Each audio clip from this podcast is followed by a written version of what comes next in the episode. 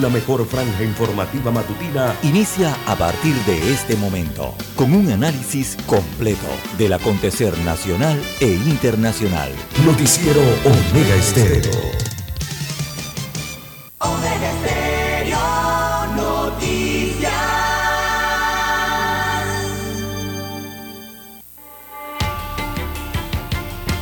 A continuación, los titulares, con los hechos que son noticias hoy.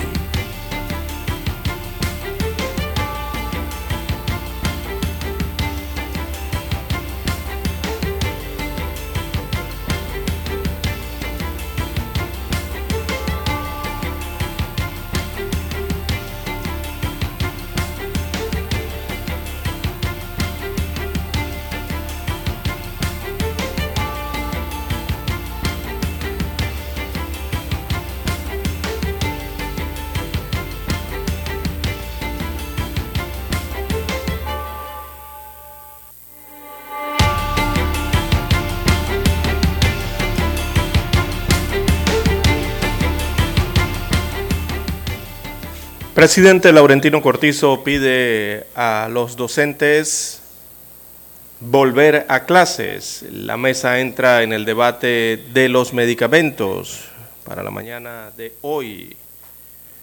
También exigen medidas de más austeridad, ampliar el tema de la contención, ya que al parecer es insuficiente y la verdad es que se encuentra a prueba de ejecución. También para hoy pactan subsidio al combustible para todos los vehículos a motor en la República de Panamá. Esto se logró en la mesa del diálogo de Penonomé. Logró ayer consensos en ocho puntos relacionados con el costo del combustible. El siguiente tema sobre la mesa, repetimos, es el precio de los medicamentos.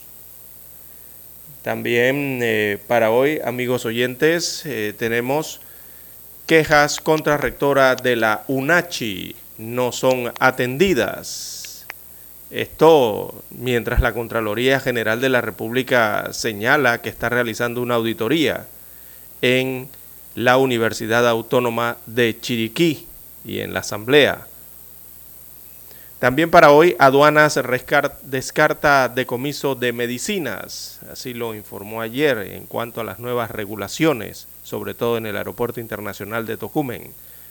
Ayer la directora de aduanas informaba que los viajeros pueden ingresar al país con medicamentos para uso personal sin ningún costo, como siempre ha sucedido en Panamá.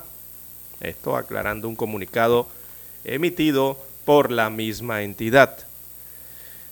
También instan a la Comisión de Presupuesto a eh, instalan en este caso a la Comisión de Presupuesto y eso lo han hecho a puerta cerrada allá en la Asamblea Nacional. No hubo presencia de público ni tampoco de los medios de comunicación eh, social. También para hoy, amigos oyentes, en más informaciones, Asamblea espera el proyecto de presupuesto general del Estado para la vigencia fiscal del año 2023. Así que se espera que el Ejecutivo presente el proyecto de ley del presupuesto del próximo año en, estos, en estas semanas. Bueno, allí es donde se habla de que eh, debe realizarse la contención del gasto público y modificar partidas presupuestarias para combatir la corrupción. También sicarios en moto matan a vendedor de huevos de codorniz. Esto ocurrió el día de ayer. También otro asesinato se dio cuando eh, matan a un ciudadano mientras limpiaba el patio de su casa. Bien, amigos oyentes, estas y otras informaciones eh, durante las dos horas eh, del noticiero Omega Estéreo. Estos fueron nuestros titulares de hoy. En breve regresamos.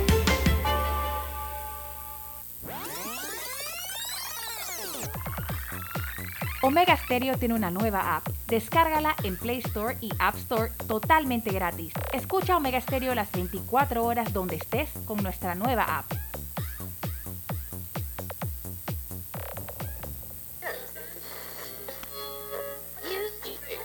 Cuando nadie creía en el FM estéreo, Esta es la nueva generación en radio. Esta es la generación Omega. Construimos el camino que seguirían las demás. Omega Estéreo. 41 años de profesionalismo, evolución e innovación.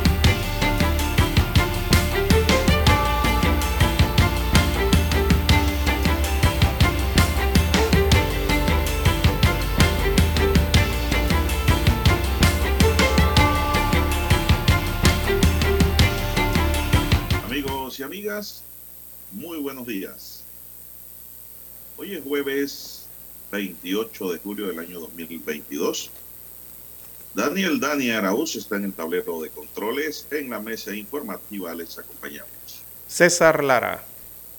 Y Juan de Dios Hernández Sanjur para presentarles las noticias, los comentarios y los análisis de lo que pasa en Panamá y el mundo en dos horas de información, iniciando esta jornada como todos los días lo hacemos con fe y devoción. Ante todo agradeciendo a Dios por esa oportunidad que nos da de poder compartir con todos ustedes esta mañana y de esta manera llegar a sus hogares, acompañarles en sus automóviles, en sus lugares de trabajo y donde quiera que usted se encuentre a esta hora de la madrugada o el resto del día en otras latitudes. Bien, amigos y amigas, pedimos para todos salud, divino tesoro, seguridad protección, sabiduría y mucha fe en Dios. Para todo, hay que aplicar fe en Dios, para todo en la vida. Mi línea directa de comunicación es el WhatsApp, doble seis catorce catorce cuarenta y cinco. Ahí me pueden escribir al doble seis catorce catorce cuarenta y cinco. Al don César Lara le pueden escribir a sus redes sociales. Don César, ¿cuál es su cuenta? Bien, estamos en las redes sociales, en arroba César Lara R, arroba César Lara R es mi cuenta en la red social Twitter. Allí puede enviar sus mensajes, comentarios, denuncias, fotos, denuncias, el reporte del tráfico temprano por la mañana. Esos incidentes o ya los accidentes en la vía, bueno, lo que usted se encuentra en la vía, usted lo puede enviar allí que le sirve de información al resto de los conductores para la mañana de hoy. Buenos días, don Daniel Araúz en la técnica y usted, don Juan de Dios. Todos ustedes, amigos oyentes a nivel de la República de Panamá, todas las provincias, comarcas del área marítima eh, que son cubiertas por las dos señales de Omega Estéreo aquí en la República de Panamá, los que están fuera de fronteras en omegaestereo.com, allí la cobertura es a nivel mundial, también los que ya han activado su aplicación y nos escuchan en su dispositivo móvil o en su celular. Si usted no la tiene aún, bueno, usted la puede descargar desde su tienda Android o iOS, dependiendo de su dispositivo. Nos busca por Omega Estéreo. También los muy buenos días a los amigos oyentes que ya nos sintonizan en televisión. Omega Estéreo llega a su televisor. Bueno, estamos en el canal eh, 856 de Tigo, televisión pagada por cable a nivel nacional. ¿Cómo amanece para este jueves, don Juan de Dios? Bien, bien, don César, espero que usted esté bien. Muy bien también, gracias a Dios. La familia también. Bueno, don César, ¿y qué hay en la mesa del diálogo? ¿Hubo receso? ¿Cuándo continuamos? Bueno, la mesa del diálogo ayer eh, ha aprobado eh, temas relacionados con el combustible, o sea, del primer punto de los ocho puntos, ¿verdad? Eh, los puntos que estaban pendientes dentro de ese primer punto fueron aprobados el día de ayer. Así que se pactó el subsidio del combustible finalmente para todos los vehículos a motor en el eh, país. Así que se Bueno, llegaron le a consensos ayer en esta mesa en Penonomé, la instancia del diálogo eh, que nació como respuesta gubernamental a la ola de protestas sociales ocurridas en todo el país durante este mes de julio. Eh, veamos, el calendario cumple hoy una semana, ya cumplen una semana de estar sesionando, siete días, eh, con actores eh, de las diferentes organizaciones sociales y también representantes del Ejecutivo allí eh, sentados. Así que entre los consensos alcanzados con el tema del combustible específicamente, destaca que la medida del subsidio se aplicará a todos los vehículos de motor o a motor, con excepción de las embarcaciones de lujo y los vehículos gubernamentales, son los que quedan fuera del subsidio. O sea, eh, usted, don Juan de Dios, que tiene yate, eh, no puede ir a pedir gasolina subsidiada para el yate, don Juan de Dios. Bien, No se así. Asimismo, se acordó que la medida de subsidio será aplicada de forma pareja a nivel nacional para todos y que la Autoridad de Protección al Consumidor y Defensa de la Competencia Codeco eh, será la encargada entonces de fiscalizar el cumplimiento de las medidas adoptadas eh, en este primer punto del combustible. Otro de los consensos eh, fue la instalación de una subcomisión que dará seguimiento a las irregularidades que se presentaron para poder conseguir este beneficio, de lo que hablábamos ayer, don Juan de Dios, que algunas estaciones, en algunas estaciones de combustible se estaban presentando irregularidades al momento de aplicar el subsidio eh, del combustible a tres balboas con 25. Eh, también en cuanto a disensos, veamos, el gobierno no cedió, no cedió a la solicitud de las organizaciones eh, de rebajar el precio del combustible a 3 balboas el galón, o sea, se mantiene Bueno, en ya 3 lo con habíamos 25 vaticinado. centésimos. Se mantiene en 3 Ya lo con habíamos dicho en esta mesa, don César, que ya ese era un tema que se iba a retocar nada más porque ya eso tenía un consenso, Así es. inclusive un decreto. Y pues lo que la mesa quería era bajarlo a tres balboas, pero Algunos, algunos 3.25, sectores dentro creo de la que mesa. El pueblo, la población, pues siente el efecto de los 3.25 de una manera positiva. Así mismo quedó. Eh, don es. César, y Es que habían ¿a varias se propuestas allí en ese sentido, ¿no? De, de que los ¿A qué hora se suspendió la mesa? de, de que los Ah, combustibles que eh, se mantuvieran en 3 balboas con 25. Pero también había una propuesta de que la de 91 octanos bajara a 3.18 y que el diésel lo bajaran a 3.10. Esas eran algunas de las propuestas que se discutían, pero finalmente quedó establecido de manera pareja, digamos así, eh, el 3.25 para todos los tipos de combustibles que se dispensan en las estaciones de combustible. Eso no fue aceptado entonces por la contraparte, que en este caso viene siendo eh, el gobierno. Así que la, la mesa, como usted bien señala, pactó mantener el precio actual y congelado en 3 balboas con 25 centésimos. Bueno, don César, el tema es de que a qué hora paró la mesa para receso. Yo lo vi hasta las 12. No sé después qué siguió, pero estaban debatiendo ya el tema de los medicamentos. Y las explicaciones que estaba dando eh, los representantes del Ejecutivo ante el incremento que presentan los medicamentos en Panamá, los altos precios. Inclusive los altos personeros del gobierno reconocieron que ellos también están afectados por esos altos precios, don César. Entonces yo pregunto si ellos están afectados y tienen la solución al tema, ¿por qué no actúan? Bueno, vamos a una pausa, dice Dani, y regresamos. La mejor franja informativa matutina está en los 107.3 FM de Omega Estéreo.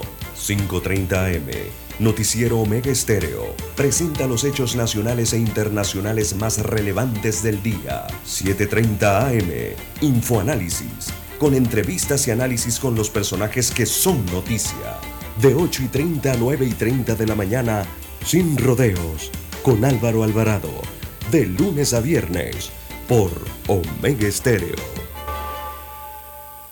Para anunciarse en Omega Estéreo, marque el 269-2237. Con mucho gusto le brindaremos una atención profesional y personalizada. Su publicidad en Omega Estéreo. La escucharán de costa a costa y frontera a frontera. Contáctenos 269-2237. Gracias.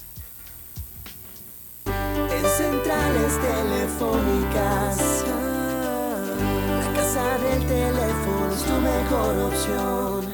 Te asesoramos y ofrecemos buena atención. Con años de experiencia, trabajando para ti. La casa del teléfono, ubicados en Via Brasil y Vista Hermosa. La casa del teléfono, líder en telecomunicaciones. La casa del teléfono, distribuidores de Panasonic. Ven a visitarnos. Casa del teléfono. 229-0465 lsdtcorp.com Distribuidor autorizado Panasonic Omega Stereo tiene una nueva app. Descárgala en Play Store y App Store totalmente gratis. Escucha Omega Stereo las 24 horas donde estés con nuestra aplicación totalmente nueva.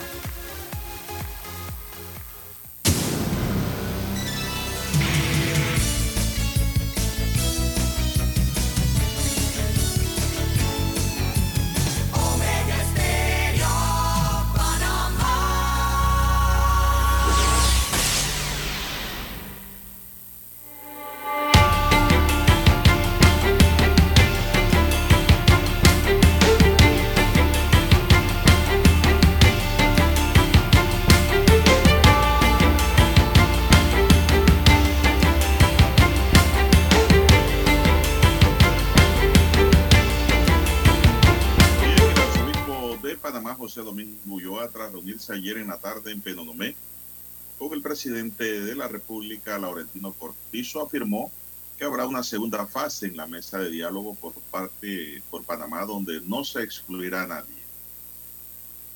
El encuentro fue para abogar por la inclusión en el diálogo de sectores empresariales, productores y sectores de la agroindustria. Ulloa añadió que fue una reunión en la que el presidente fue agradecer el trabajo que está haciendo, que están haciendo todos en la mesa. También dijo que se trató el tema de la transmisión de las sesiones del diálogo por parte de CERTV. Es un compromiso de que hasta el último día CERTV va a permitir que todos podamos seguir participando de esta primera fase, indicó. Agregó que seguidamente habrá otra fase del diálogo en la que no se excluya a nadie, ni a los productores, empresarios, enfermeras, médicos, campesinos, pequeños y medianos productores.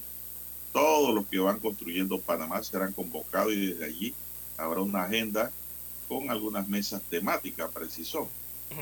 César, quiere decir que esta segunda ronda se va a realizar en el Estadio Rommel Fernández, don César.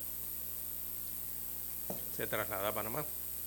necesitan mucho espacio para esa segunda ronda. Ullo enfatizó que lo que urge es que terminemos esto y amarrarlo en alusión al diálogo. Expresó que es bueno que se haya dado la oportunidad de decir que los problemas del país los arreglamos entre nosotros los panameños a través de una herramienta como el diálogo. Sostuvo además que están surgiendo buenas propuestas que van a ayudarnos a todos es algo que llega para quedarse y que después hay que afinarlo más. Yo creo que es un gran fruto de este diálogo, dijo Ulloa. Poco antes del encuentro con el arzobispo, el presidente Cortizo hizo un llamado también a los docentes para que regresen a las escuelas luego de tres semanas de huelga. El mandatario manifestó que hemos tenido dos años de pandemia sin recibir la calidad de educación que se requiere. Nuestros niños, nuestros jóvenes requieren estar en el salón de clases, estar estudiando, estar viendo a sus compañeros y estar aprendiendo. Porque al final la competencia no es solamente aquí en Panamá, sino internacional. Y hay que preparar a nuestros estudiantes. El arzobispo Ulloa también instó a los educadores a que regresen a sus colegios a atender a los estudiantes. La Defensoría del Pueblo expresó también su preocupación por las consecuencias que provocan en los niños y adolescentes a quienes asegura la entidad se han vulnerado el derecho a la educación. Mientras que la ministra de Educación, Maruja Gorday, no descartó extender el calendario escolar. Definitivamente hay que hacer un ajuste del año lectivo y sé que hay una propuesta de parte de la dirigencia para recuperar esos días, como ha ocurrido en otros momentos, indicó. En tanto, algunos dirigentes magisteriales ya analizan la posibilidad de definir su retorno a clases a partir del próximo lunes, en espera de que la mesa de diálogo trate y resuelva el cuarto punto de la agenda en el cual se pide que se destine 6% del Producto Interno Bruto al sector educación. ¿Cuál es el siguiente punto después de medicamento, don César? ¿Es el 6%? Eh, no, el 6% es el cuarto punto. Cuarto, bueno, es el siguiente punto. Es el siguiente. El cuarto es el Es siguiente. la educación. sí. Después que terminen con medicamentos. Pero yo no Porque creo era el que costo de la vida. ese tema que era- haya resuelto, César. ¿Cómo? Yo no creo que de aquí al lunes ya se haya resuelto, de aquí al domingo, digamos, se haya resuelto el tema ese cuarto punto, Mm, aunque la- el la- tema presupuestario me parece que es más rápido, porque ahí se van a demostrar con números cómo está la situación. Sí, recordemos que en esta mesa se están aprobando consensos y también se están dando disensos. Don Juan de Dios, no crea que cuando le dicen aprobaron es porque aprobaron todo. No, son varios, dentro de los puntos hay subpuntos ¿no? que se atienden y en esos eh, subpuntos es que se dan consensos en varios de esos subpuntos, pero también se dan disensos en esos eh, subpuntos. Por lo menos en el combustible hubo tres disensos, y, perdón, cinco, eh, o sea, que simplemente no estaban de acuerdo, ¿no? Eh, y eh, fueron rechazados.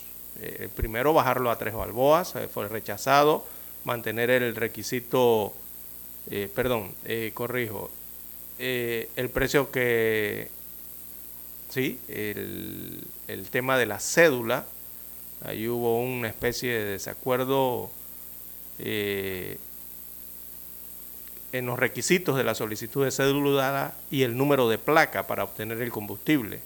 Mantener eso fue rechazado. Eh, también se rechazó nombrar una comisión permanente que fiscalice los precios de los combustibles en el mercado nacional y también en el mercado internacional. Ese fue el mayor disenso que hubo ayer.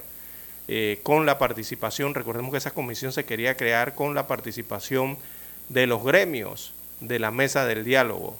El gobierno dijo no, se opuso a esa situación porque el Estado o el gobierno sostiene que por ley esa potestad le corresponde a la Secretaría de Energía y no dieron paso entonces a que nadie esté allí ver- verificando ni fiscalizando nada que tenga que ver con los combustibles, cómo se compran, cómo se dan los precios de paridad, ni nada de eso. Eso fue rechazado ayer en la mesa, así que nadie, el- el- los grupos no podrán eh, mantener esa fiscalización. También el periodo de vigencia del subsidio, que es de tres meses prorrogable, eh, se pedía que se, eh, se ampliara a seis meses. Eso fue rechazado ayer por la mesa y se mantienen tres meses prorrogables. O sea, básicamente son tres meses y de allí el Estado decidirá eh, si lo puede prorrogar o no. Allí no hubo acuerdo. O sea que dentro de tres meses tendremos cierre de calle de nuevo. No sé, don Juan de Dios, ahí dice prorrogable. No sé si es que lo van a prorrogar un mes, dos meses, tres meses, un año o los o, precios del combustible están o no lo prorrogan. Si los precios del combustible están altos, don César, porque no se sabe realmente, si están muy altos, ah, van, van- van- van- van a tener los gremios nuevamente que ir a la calle Así dentro de es. tres meses. Bueno, tampoco hubo consenso en regular los márgenes de ganancia de, eh, en el tema del combustible, o sea, los márgenes de ganancias de las importadoras y de las petroleras, las distribuidoras en Panamá. No hubo consenso ayer, eso se rechazó, así que la regulación de los márgenes de ganancia de las empresas eh, no está sobre la mesa. Esos fueron los que rechazaron ayer. Eh, lo que aprobaron, bueno, fue el subsidio, mantenerlo en tres balboas con 25, que sea a nivel nacional, eh, también que se mantuviera la regulación ¿no? del periodo establecido, eh, aunque el precio internacional aumente, lo que siempre hemos hablado aquí en Omega Estéreo. Y lo otro es que, que quienes podrán hacer uso de ese subsidio, o sea, también los trabajadores del agro y la pesca podrán hacer uso de ese subsidio a 325 con solo presentar su cédula. Allí no se necesita ni placa, solamente se necesita la cédula, ¿no? En eso fue lo que eh, acordaron. ¿Cómo acredita, César, que tiene su, su panga para ir a pescar? bueno, con su cédula, don Juan de Dios. Yo fui a una cédula y, un tanque y digo que tengo una panga. Vamos a la pausa, este tema está interesante. ¿eh?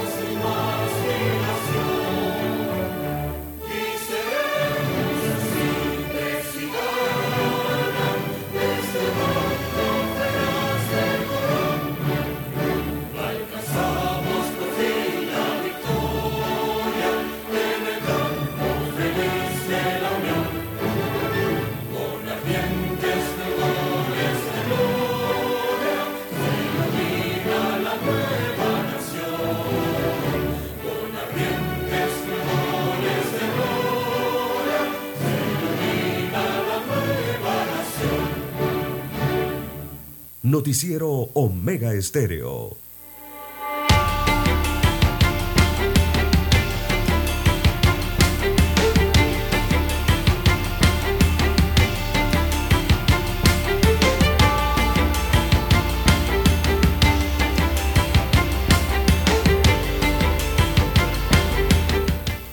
Bueno, seguimos, don Dani.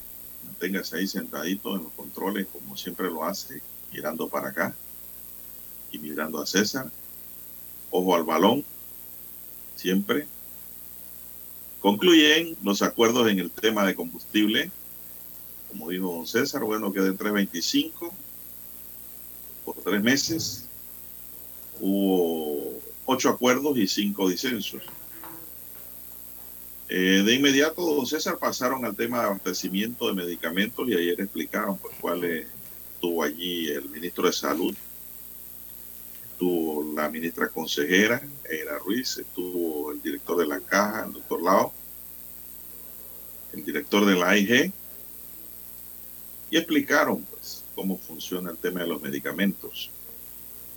Pero, don César, hasta donde yo vi anoche, estaban tratando en el tema del abastecimiento en el Seguro Social. Cuando realmente yo pregunto es cómo funciona el mercado, el llamado libre mercado para el público en las farmacias. Yo creo que ahí es donde está el kit del asunto. Claro que el abastecimiento en la caja es un tema muy importante porque si la medicina hay en la caja, eh, no hay necesidad de que usted la compre. Si es asegurado, si no es asegurado, no puede, o beneficiario, no puede obtener el medicamento y lo tendrá que comprar. Y de allí la importancia del saber del por qué hay precios astronómicos en la medicina, don César. Sí, es que como que de la noche a la mañana las situaciones comienzan a cambiar, don Juan de Dios.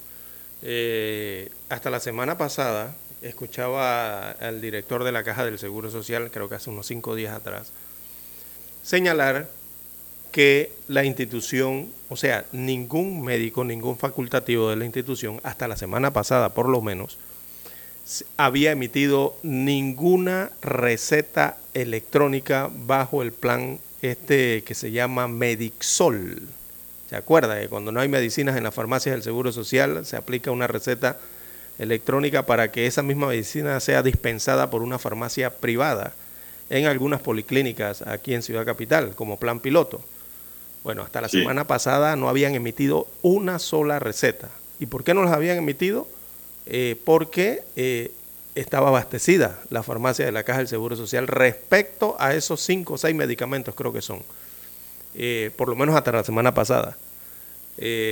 bueno, se mantiene el abastecimiento, gracias a Dios, en las farmacias de la Caja del Seguro Social. Por lo menos volvió el abastecimiento, que es lo importante. Uno se pregunta, bueno, ¿por qué ahora sí hay, pero de repente no hay? ¿Verdad? y se generan todas esas crisis. Pero bueno, eh, lo cierto es, don Juan de Dios, como usted bien señala, eh, es ver la estructura de por qué los medicamentos están tan costosos en la República de Panamá en comparación con otras eh, latitudes, otras naciones. aquí ya hemos sabido por todos lados, en Costa Rica, en Colombia, en Chile, en México, Estados Unidos, en España, y ahora en Turquía. La gente está, parece, volando mucho a Turquía, a visitar eh, Turquía allá en Eurasia. Y eh, se han dado cuenta también que los medicamentos están, pero baratos, don Juan de Dios, en comparación con Panamá. Medicamentos antihipertensivos que aquí cuestan 50 dólares una cajita. Eh, en Turquía se consiguen a dos balboas con 25 centésimos, a dos balboas con 50 centésimos, la misma casa comercial, la misma caja, la misma cantidad de pastillas y el mismo fabricante. Entonces, eh, a eso es lo que hay que entrar y analizar eh, dentro de esta mesa del diálogo, don Juan de Dios. Pero bueno, se han quedado inicialmente con el tema del abastecimiento de eh, la caja del Seguro Social. Esperemos que lo amplíen.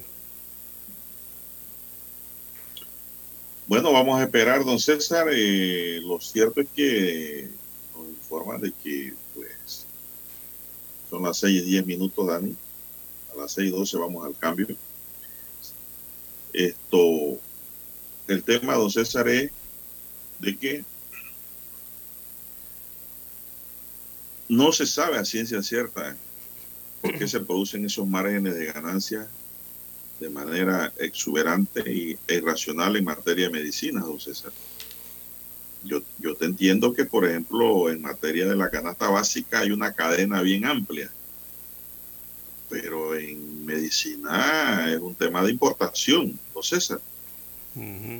Y después está en la estantería del mercado. Sí, hay ciertas aritas allí con el tema del... En ese tema... De los depósitos de el clima, pero... El pago de impuestos, la distribución, la comercialización. Yo quiero saber como usuario y la población también, lo más probable a lo mejor, quiere saber también en qué eslabón, en qué lugar se producen esos aumentos del precio de la medicina de una manera descomedida. Yo sí creo que ahí hay que poner algún tipo de regulación, don César. ¿eh?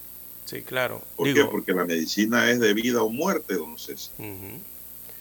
Eh, yo, ya, ese es el último paso. Cuando usted está consumiendo medicina es porque está enfermo. Sí. Si Yo está enfermo, esa situación lo puede llevar hasta perder la vida. Sí, yo solamente espero que en ese tema de los medicamentos, eh, digo, no vaya a ocurrir lo mismo que ocurrió con los Artículo 17 combustibles. de la Constitución. No vaya a ocurrir ¿Dónde lo que las autoridades para proteger la vida? Sí, sí, sí, pero los- el problema es que, panameños? mire lo que ha pasado con el punto uno de la mesa y los combustibles. Se propuso que se pudiese fiscalizar por parte de la sociedad civil o los miembros de la mesa en este caso el tema de los precios de los combustibles a nivel nacional e internacional. Pero eso fue rechazado de plano, o sea, nadie va a fiscalizar eso ya.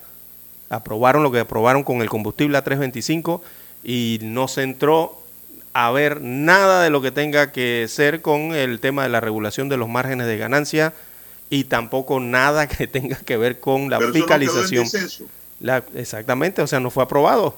El disenso es que Pero no lo aprobaron. disenso. Bueno, pero disenso. sí, pero no lo aprobaron. ¿Ya? ¿Ok? Pero bueno, si está en disenso quiere decir que hay subcomisiones que van a analizar el tema. Pero fue aprobado finalmente el punto solamente para los 325. Pero no habrá fiscalización ni habrá el otro tema de, No lo- sabemos. de ver los márgenes de ganancia. Ojalá no ocurra eso, don Juan de Dios, con el tema de los medicamentos.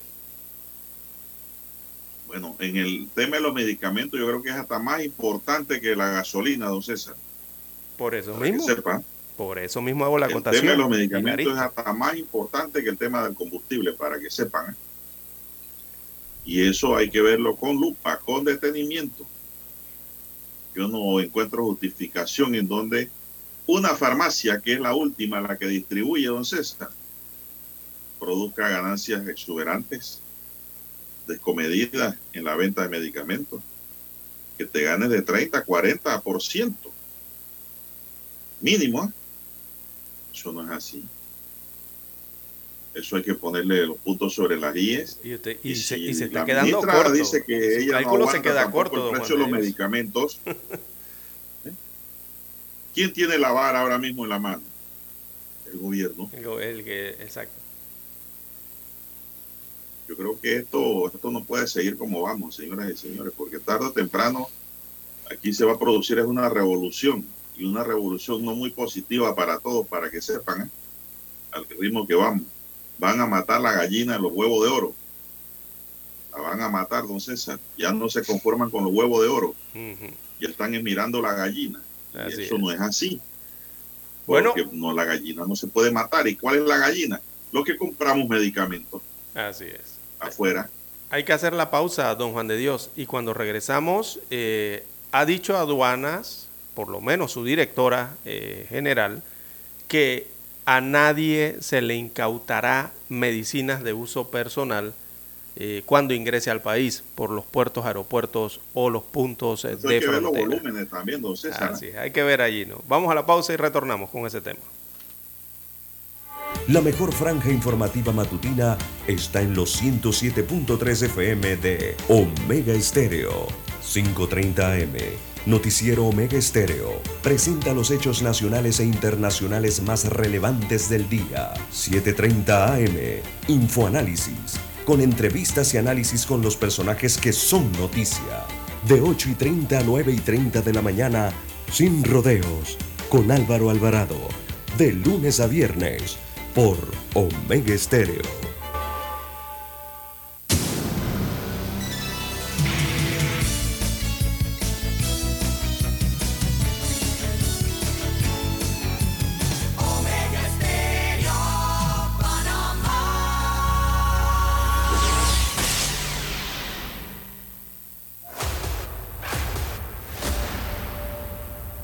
Desde los estudios de Omega Estéreo, establecemos contacto vía satélite con la voz de América.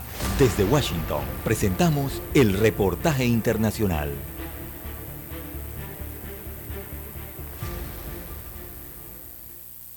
Definir una estrategia conjunta para frenar la migración irregular, la extensión de un TPS para hondureños en Estados Unidos y definir acciones en materia de seguridad fronteriza en la región centroamericana fueron los asuntos tratados por el secretario de Seguridad Nacional de Estados Unidos, Alejandro Mayorkas, en su visita a Honduras y su reunión con la presidenta Xiomara Castro.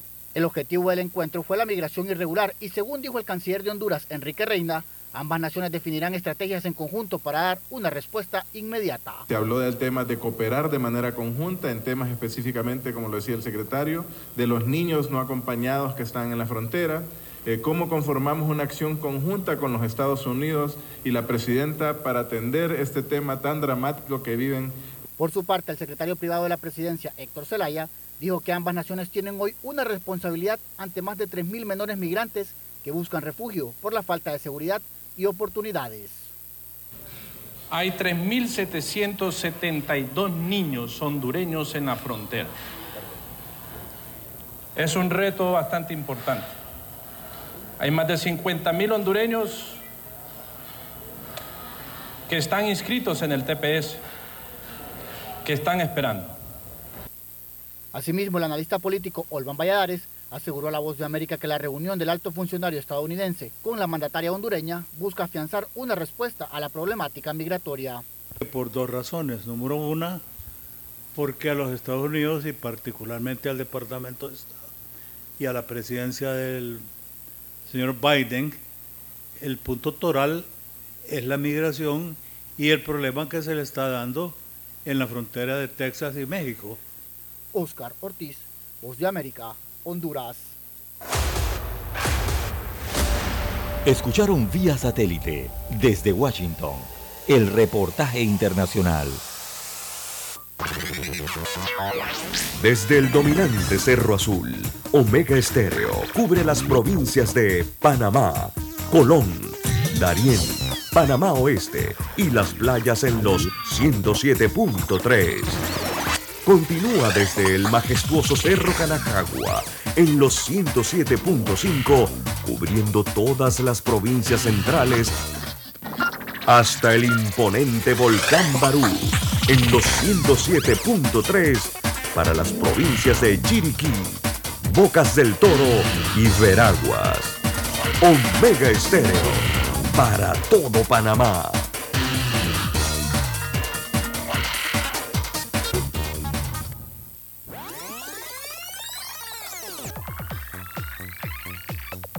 Omega Stereo tiene una nueva app. Descárgala en Play Store y App Store totalmente gratis. Escucha Omega Stereo las 24 horas donde estés con nuestra aplicación 100% renovada.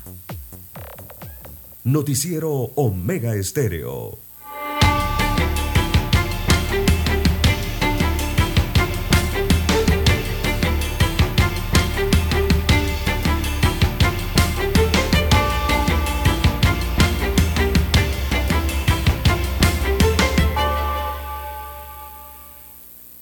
Bien, señoras y señores, bueno, César, como forman como no, no, no prosperó la reunión de, del presidente con el monseñor para que entraran a la mesa eh, los comisionados de las empresas privadas, digamos que no están en la mesa, porque en la mesa también hay algunas empresas privadas ahí representadas, ¿no? pero no están todas como gremio, están como alianza.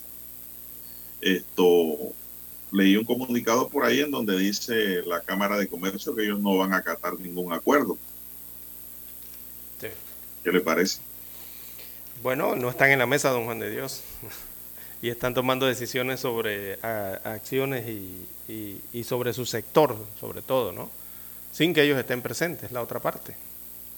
Pero, don César, el tema es de que yo siento, puedo estar equivocado, que las decisiones que está tomando el gobierno en la mesa para con las tres alianzas son decisiones que van a afectar directamente los recursos del erario público. Sí, correcto.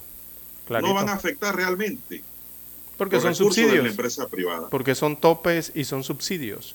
Alguien los tiene que pagar. Y evidentemente aquí las decisiones las están tomando en base al presupuesto general del Estado. O sea, o sea ellos, ¿qué se puede obtener del presupuesto para... No están de acuerdo con los topes. Para pagar eso, ¿no? No, ellos no están de acuerdo con los topes. Ellos no quieren que exista una válvula de tope. Y también lo otro es de que no están de acuerdo con los subsidios que vayan a darse porque dicen que el gobierno paga muy tarde. El gobierno es un buen pagador, pero tardío te paga, te paga cuando ya la empresa se te flatío en el camino. Sí, eso puede llevar a la es decir, quiebra que algunas aparece empresas. con la chácara en maíz después que el, burro se murió. ¿Ya para qué? Entonces, ese es uno de los problemas, don César. Eh, ya dice, eh, lo que pasa es que el Monseñor Ulloa no puede tampoco variar la palabra, don César. Yo entiendo la posición del máximo representante de nuestra Iglesia Católica. Él no puede aparecer a la mesa diciéndole que hay nuevos actores cuando la mesa se instaló con los primeros actores. Y él lo que ha hecho es mantener la palabra que se inició, no como mediador.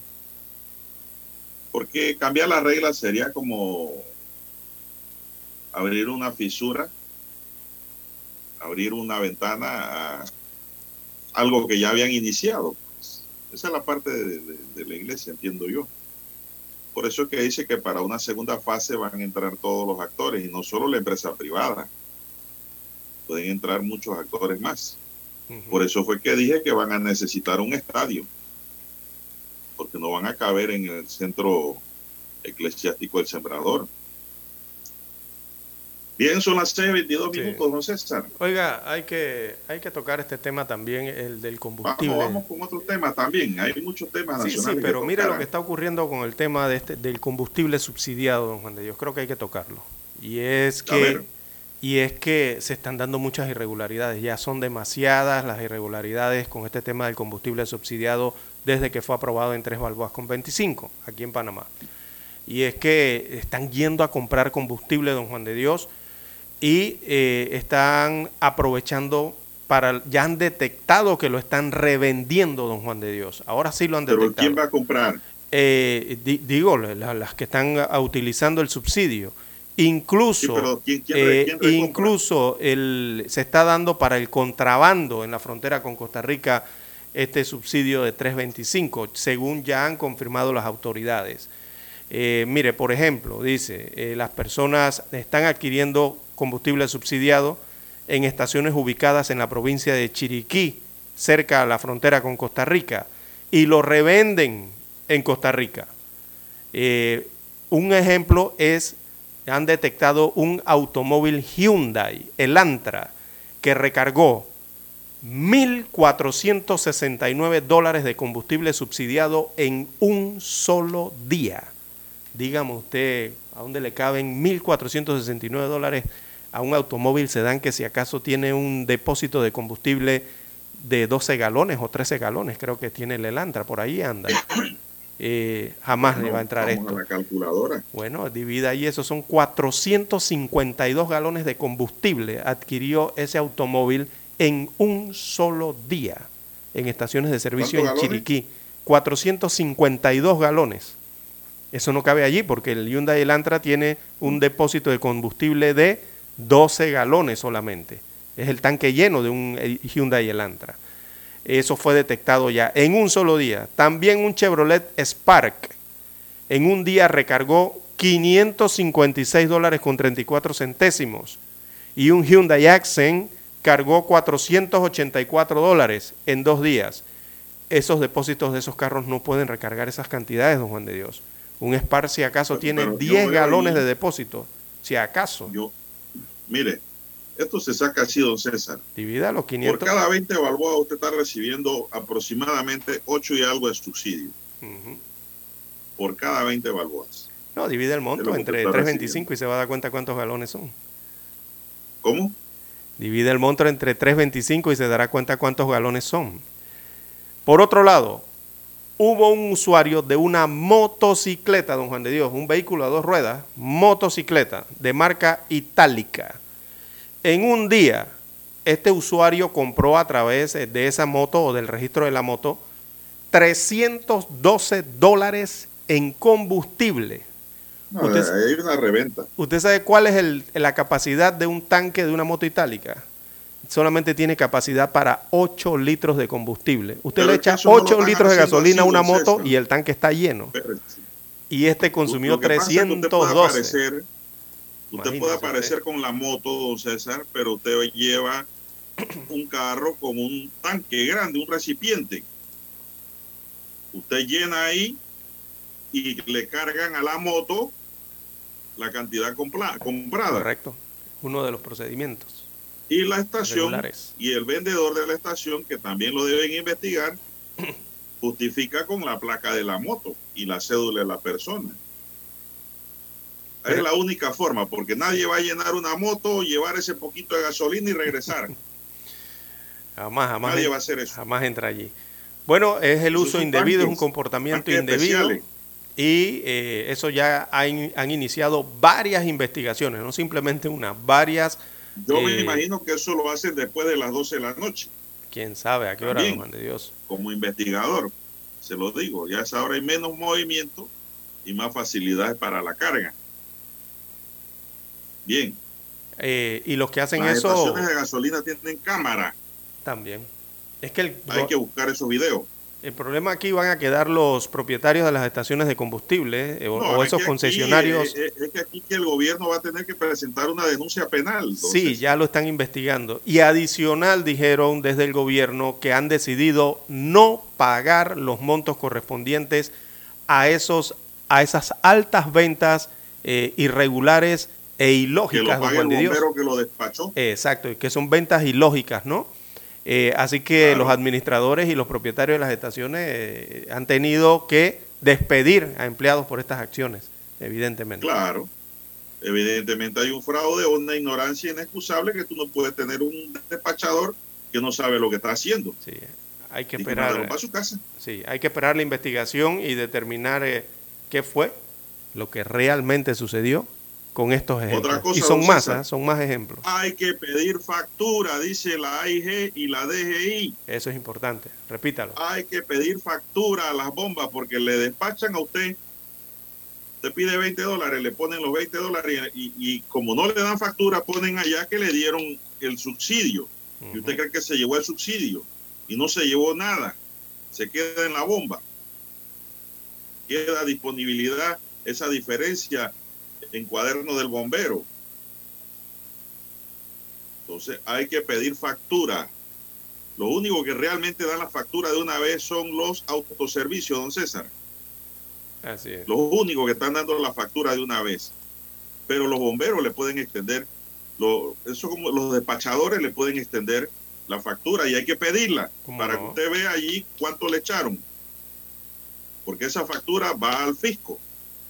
Sí, eso es una de las problemáticas. La otra problemática, como ya lo habíamos recibido denuncias en días anteriores, es el del tanquecito de gas de 25 libras, don Juan de Dios, que es un tanque subsidiado eh, por el Estado en Panamá. También se está practicando la misma situación, de que algunos residentes del lado de Costa Rica están comprando los tanques de gas a un precio subsidiado acá en las provincias de Bocas del Toro y en las provincias de. Chiriquí. Así que hay otra problemática allí al respecto con estos tanquecitos de gas. Por allí los distribuidores de vehículos, de perdón, de estos tanques, eh, desde hace años vienen solicitando un aumento del precio porque señalan que no pueden transportar ya esos tanquecitos de gas a cuatro balboas con 35 centavos, que es el costo, ¿no? Y están pidiendo hasta Mal un dólar de aumento a ese precio para poder Mal distribuirlos. momento. Eso es improcedente por el mal momento que está viviendo el país. Ellos habían No anunciado para agosto ese aumento de forma unilateral. Eh, No sé en qué habrá quedado eso. Eso a inicios de julio. no, no, eso es improcedente. Exacto, a inicios de julio ellos Eso habían anunciado, ¿no? amenazado así. Pero creo que eso no, va, no va a surtir efecto. El tanque, No, no, por la ley ahora no. establece tres, Esperen la 4.37. bonanza, que dice que viene. Yo no sé cuándo viene esa bonanza. Vamos a la pausa, don Dani, porque hay que escuchar el periódico. Para anunciarse en Omega Estéreo, marque el 269-2237. Con mucho gusto le brindaremos una atención profesional y personalizada. Su publicidad en Omega Estéreo. La escucharán de costa a costa y frontera a frontera.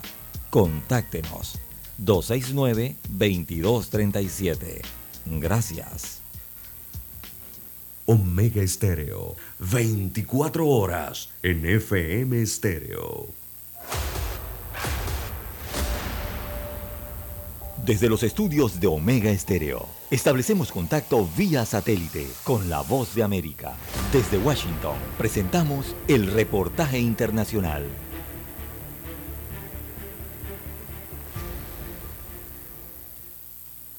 El paro de actividades realizado a principios de semana por organizaciones cívicas de Santa Cruz con el respaldo de la gobernación de ese departamento puso en la agenda el debate sobre la postergación del censo, generando también reacciones en el resto del país. La postura del gobernador cruceño Fernando Camacho es mantener la presión hasta tener una respuesta del gobierno. Hasta el día jueves que nos volvamos a reunir la comisión institucional, el gobierno no ha dado respuesta para poder llevar el censo. El primer semestre del 2023, las medidas van a irse endureciendo en función de esa indiferencia. Inicialmente, el censo de población y vivienda estaba fijado para el 16 de noviembre de este año, pero luego fue reprogramado entre mayo y junio de 2024. Y aún no hay un consenso entre todas las autoridades de las alcaldías de las principales capitales. Por ejemplo, La Paz, Cochabamba, Santa Cruz de la Sierra y Potosí ven factible que el censo sea realizado en el segundo semestre de 2023, mientras que Sucre, Oruro, Trinidad y El Alto están conformes con la decisión del gobierno. Cobija y Tarija prefieren esperar a la elaboración de la cartografía y no se refieren a fechas. Al respecto, la viceministra de Comunicación, Gabriela Alcón, dijo.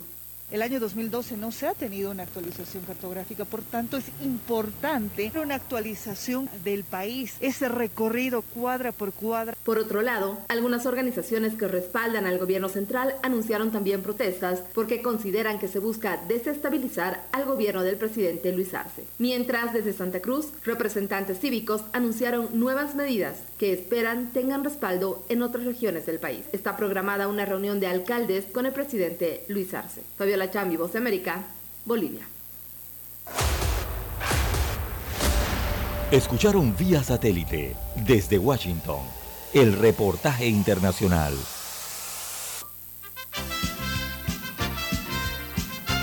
Infoanálisis de lunes a viernes, de 7 y 30 a 8 y 30 de la mañana por los 107.3 FM de Omega Estéreo. Con Guillermo Antonio Adames, Rubén Darío Murgas, Camila Adames Arias y Milton Enríquez. Infoanálisis, el programa para gente inteligente como usted.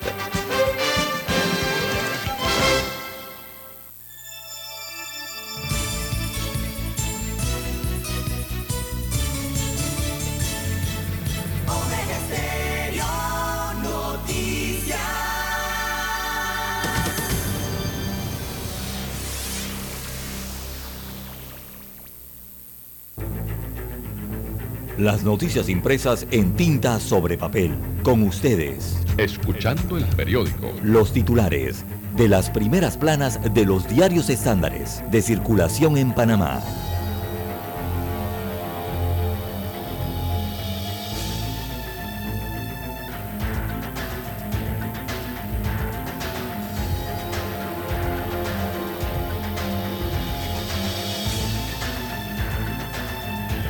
Bien, amigos oyentes, el diario La Prensa titula para este jueves 28 de julio, exigen medidas más amplias de austeridad. Es un tema de las finanzas públicas, el plan de contención del gasto anunciado por el gobierno central en medio de la ola de protestas que reclama, entre otras cosas, un mejor manejo de los fondos públicos, sería insuficiente y su efectividad para conseguir ahorros de cierta magnitud es cuestionada, tanto local como por agencias eh, de calificación internacional. Así que mientras crecen las presiones sobre el gasto debido a los acuerdos pactados en el diálogo como respuesta a la crisis, bueno, una de esas agencias es la Fitch, de la Fitch Rating. Ellos ven poco probable que se den ahorros grandes de manera rápida con el plan de contención. El sector privado panameño reclama soluciones profundas en este tema. También para hoy eh, tenemos pacta en subsidio al combustible para todos los vehículos a motor.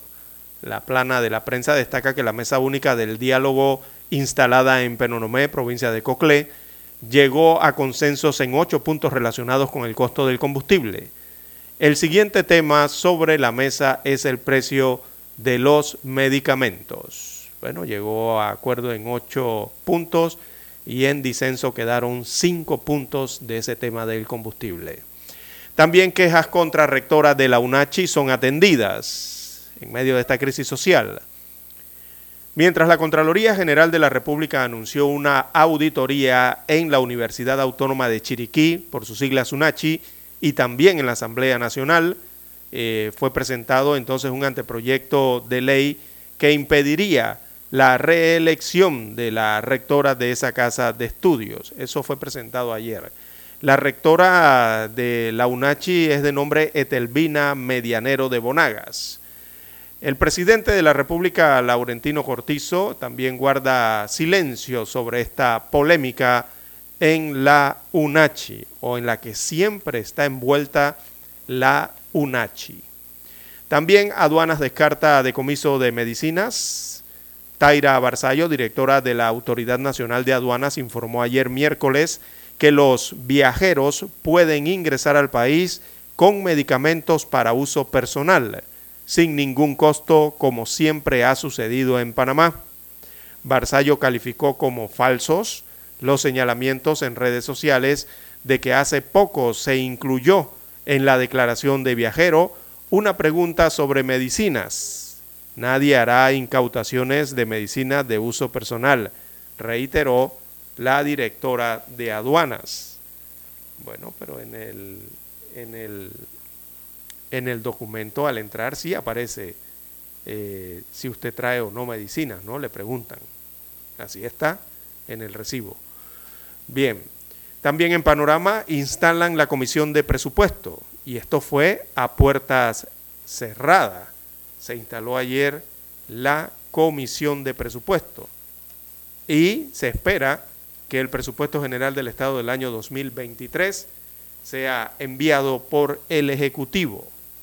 Veamos si ese aumento, si ese presupuesto registra aumentos, está, recordemos el actual en 25 mil millones de dólares, o si el próximo presupuesto registra disminuciones o contención.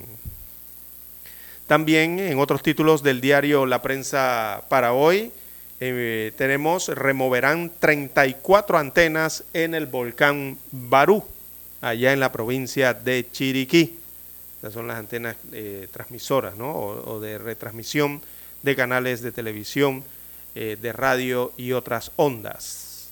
También en deporte, Panamá Sub-12 arranca el Mundial ante China Taipei. Destaca la plana de deportes del diario La Prensa.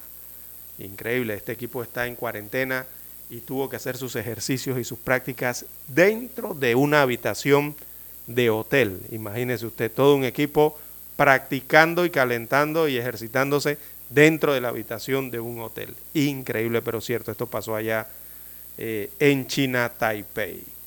Bien, en la sección Vivir Más, el fotógrafo de Minamata con Johnny Depp, o Depp para algunos.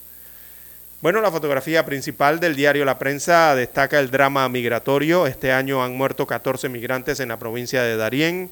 Las estadísticas del Servicio Nacional de Frontera reflejan el crítico escenario que se reporta este año en el área selvática de Darién, donde han ocurrido 14 muertes de migrantes y un total de 56 rescates de caminantes heridos o en mal estado de salud. También hubo 72 eh, detenciones de personas en flujo migratorio, de los cuales 61 tienen prontuarios delictivos y 11 alertas internacionales. Imagínese usted. Así que la gráfica muestra el momento en que llegan a las poblaciones fronterizas en Darién. Bien, amigos oyentes, estos son los títulos del diario La Prensa para este jueves 28 de julio. Pasamos ahora a los titulares que tiene en primera plana el diario La Estrella de Panamá.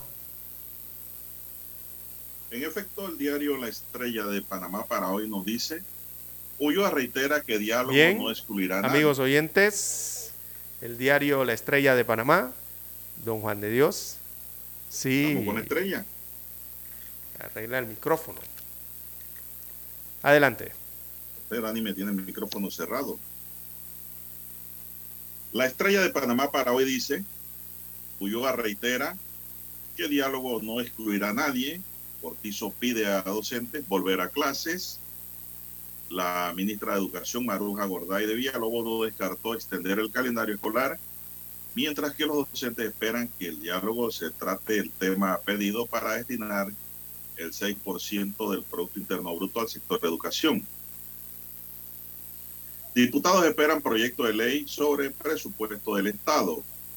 Bien para hoy, José Alejandro Rodríguez dice un maestro cambia muchísimas más vidas que un ingeniero. ¿Verdad que sí? Pero estamos hablando de maestro en todo el sentido de la palabra. Habrá una segunda fase del diálogo donde no se excluirá a nadie, dice Arzobispo Ulloa.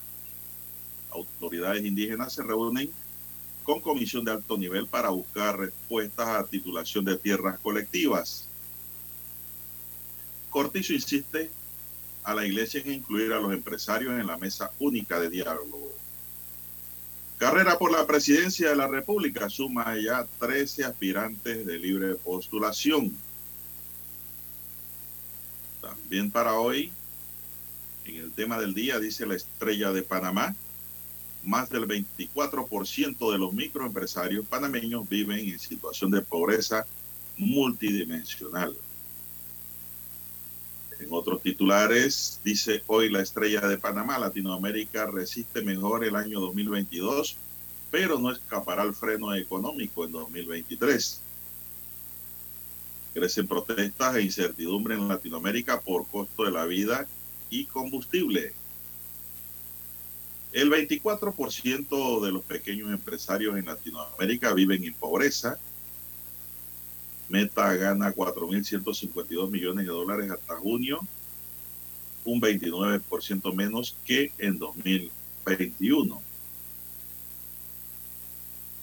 También en los deportes, Julio Jones dice que jugar con Tom Brady lo motivó a llegar a los Buccaneers estamos hablando de la temporada, la temporada 2021.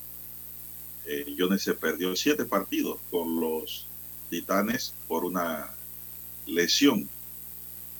Una novela de amor con eh, final feliz. Suárez al Nacional. El Liverpool se despide de Austria con una derrota. La UEFA lanza un programa para observar si es seguro volver a las, grandes, a las gradas de pie en los estadios todo el mundo tendrá que estar sentadito, César. ¿eh? En lo internacional, UNUCID avisa de que en los últimos dos años se ha frenado la lucha contra el VIH y reducido los recursos. Y lo cierto, don César, que el VIH camina silenciosamente y nadie habla de él. Las medidas de prevención hay que mantenerlas. Investigan al gobierno chileno por usar el gasto público en el proceso constituyente. Hace una semana un grupo de diputados del ultraderechista Partido Republicano solicitó a la Contraloría investigar al gobierno por hacer campaña a favor de aprobar la nueva constitución con el presupuesto público. Una marcha de médicos dominicanos finaliza con incidentes gremio también exige respeto a los decretos sobre pensiones por pago de los incentivos de actividad y distancia, entre otras reivindicaciones de los médicos dominicanos. Latinoamérica resiste mejor el año 2022, pero no escapará al freno económico en 2023, lo que indica pues de que la economía de Latinoamérica y el Caribe resistirá este año mejor que otros años impactos globales como el de la guerra de Ucrania, aunque no escapará del freno económico global y notará más sus efectos el próximo año 2023 de acuerdo con el Fondo Monetario Internacional. Es decir, la cosa viene más dura, don César. Bien, amigos y amigas, estos son los titulares que hoy nos brinda la estrella de Panamá y concluimos así con esta lectura. Vamos a la pausa y regresamos. Hasta aquí. Escuchando el periódico. Las noticias de primera plana, impresas en tinta sobre papel. 7.30 AM. Infoanálisis, con entrevistas y análisis con los personajes que son noticia. La mejor franja informativa matutina está en los 107.3 FM de Omega Estéreo, cadena nacional para anunciarse en Omega Estéreo. Marque el 269-2237. Con mucho gusto le brindaremos una atención profesional y personalizada. Su publicidad en Omega Estéreo. La escucharán de costa a costa y frontera a frontera. Contáctenos 269-2237. Gracias.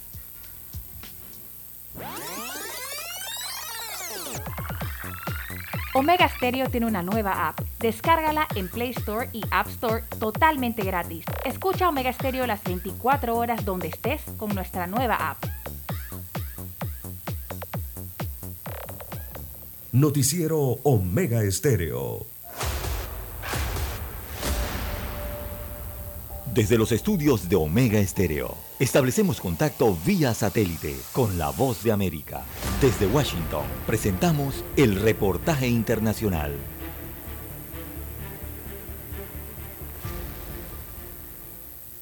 El gobierno de los Estados Unidos avanzó en la aprobación de una importante ley con la que busca incentivar la industria de los semiconductores en el país, elementos que son de vital importancia en el ensamblaje de automóviles, aparatos electrónicos e incluso armamento de nueva generación, y que ha sido uno de los graves problemas para que la industria estadounidense pueda suplir la escasez de algunos productos, ya que la mayor parte de estos elementos son elaborados e importados desde China.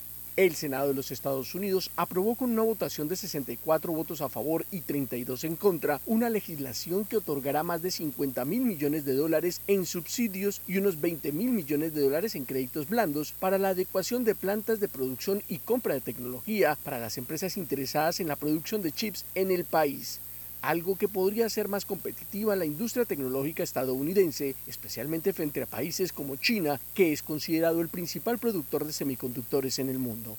El presidente Joe Biden, que presionó por este tipo de leyes desde hace más de un año, aseguró que resulta esencial garantizar la producción estadounidense de chips, dada su importancia en el ensamblaje de una gama de bienes de consumo y equipos militares, y se espera que la Cámara de Representantes vote esta misma semana para que la ley pueda entrar en vigencia lo más pronto posible, a fin de avanzar en un tema tan importante para la economía del país. En un encuentro del mandatario con ejecutivos de empresas de la Casa Blanca el lunes, el presidente Biden resaltó.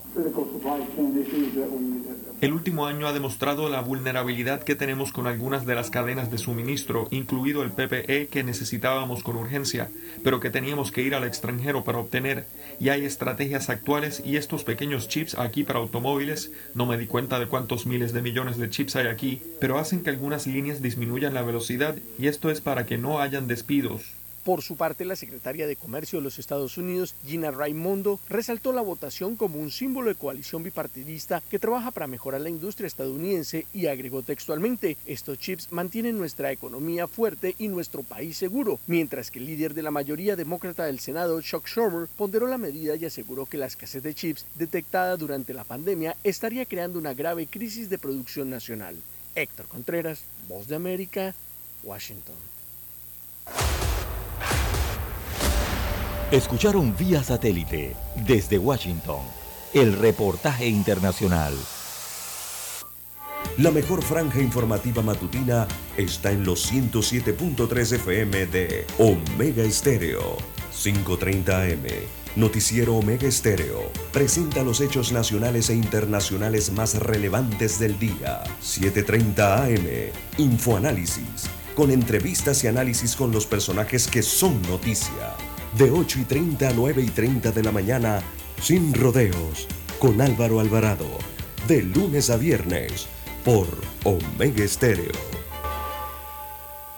Problemas de tierra, accidentes graves, reclamos a aseguradoras, incumplimientos de contratos, reclamos de herencias, todo asunto civil y penal, consulte al 6614-1445. Ahora contamos con el servicio de asesoría, confección de pliegos de cargos, impugnación y defensa en materia de contrataciones públicas. 6614-1445. Licenciados Juan de Dios Hernández Sanjur y Belkis Hernández Díaz. Es momento de adentrarnos al mar de la información. Este es el resultado de nuestra navegación por las noticias internacionales más importantes en este momento.